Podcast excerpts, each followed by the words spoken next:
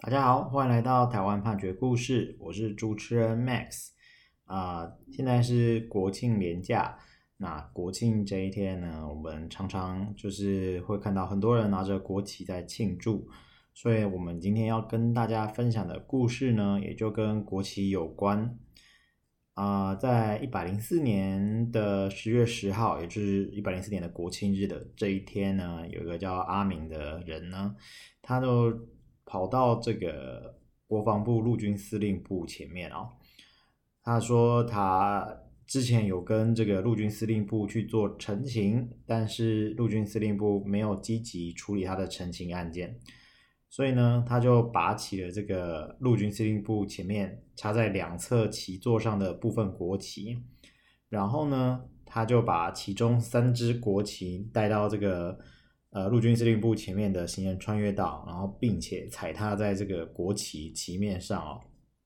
那接着呢，呃，因为有这样子的突发状况。这个陆军司令部他当然就是有派员去进行协调啊，哦，就是诶阿明先生你不要这样子之类的，然后同时呢也会做报警处理，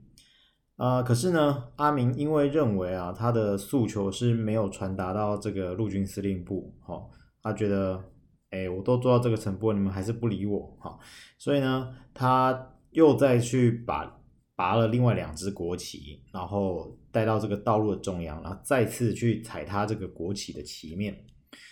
那呃，这个案件呢，就是被起诉了嘛。那被起诉之后呢，这个检察官认为他违反的是我们这个叫侮辱国旗罪，它是规定在刑法第一百六十条第一项。那它规定的条文是讲，就是说你意图侮辱中华民国而公然。损毁、损坏啊，除去或侮辱中华民国之国徽、国旗者呢，是处一年以下的有期徒刑、拘役，或者是九千元以下的罚金哦。所以基本上，他这是一个有刑事责任的行为。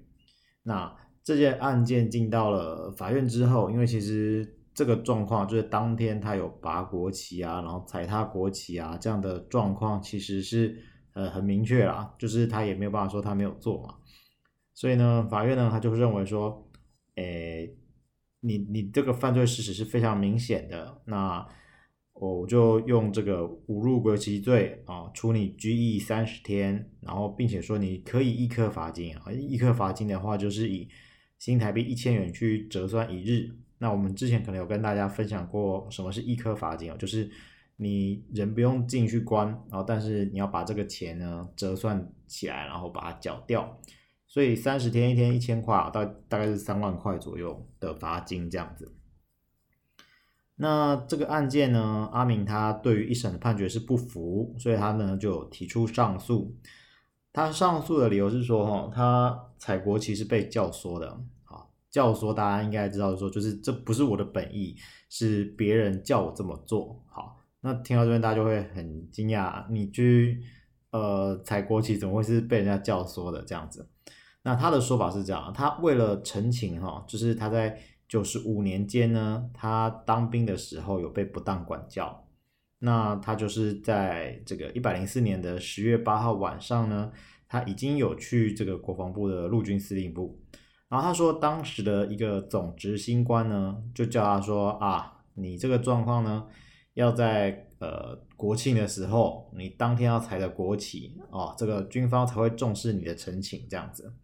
阿明说呢，当时就是因为有总执行官跟他讲了这样子的话哦，所以呢，他才去做这样的事情啊，所以他的动机是合理合法的，然后他基本上是被教唆，不是他原本就就这么坏这样子。那二审的法院就认为说啊，哦，首先呢，他就先说国旗呢是国家的正式标志哦，那你在公开的场合呢去踩踏这样子的国旗。在客观上呢，就足以伤及一般国民对国家的这个情感，还有国家认同的意识啊。就呃，其实大家应该也可以想象，如果国旗这个东西是大家可以随便就是嗯呃踩踏的话，确实是会觉得好像不应该这样。那再来呢，二审法院啊，他其实说理也是蛮充分的，他是说依照这个。中华民国宪法第二十三条，它对这个言论自由呢，它是采取相对保障主义，而不是绝对保障主义。也就是说，呃，你你这个行为啊，就是虽然有可能被评价成是言论，哦，但是言论呢，也不是呃都一定受到保障，它还是有个界限在的哦。也就是说，呃。美国司法实务上呢，有称之为象征性言论啊，就是说你可能是透过海报啦、传单啦、图画啊、影像啊，甚至特殊的装饰哈，或者是身体的举动这些东西去做一些言论的表达，那这个东西可以归类到言论。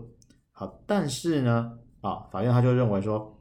你你的一些行为啊，在客观上到底是不是言论哦，应该要呃，除了你主观上。有没有这个意图？有没有借着这个行为去表达特定讯息的意图？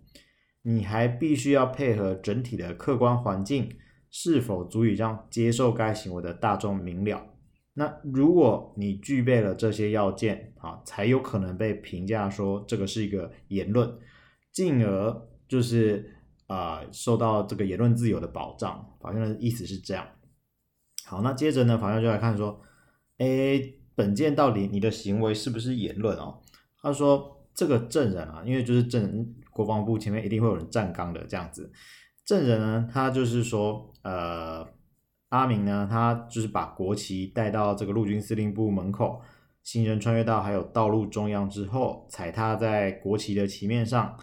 他并没有辅以其他言论或行为来表达他的诉求，也就是说。你你你做就这样做了啊？你没有说你是为什么要这样做啦。好，那所以说法院就认为，你依照这个行为时的整体客观环境啊，是不足以让目睹行为的大众去了解到你到底要表达的言论目的是什么。那我们看了哦，我们只看到说你踩了国旗，但我们根本就不知道你想要说什么这样子。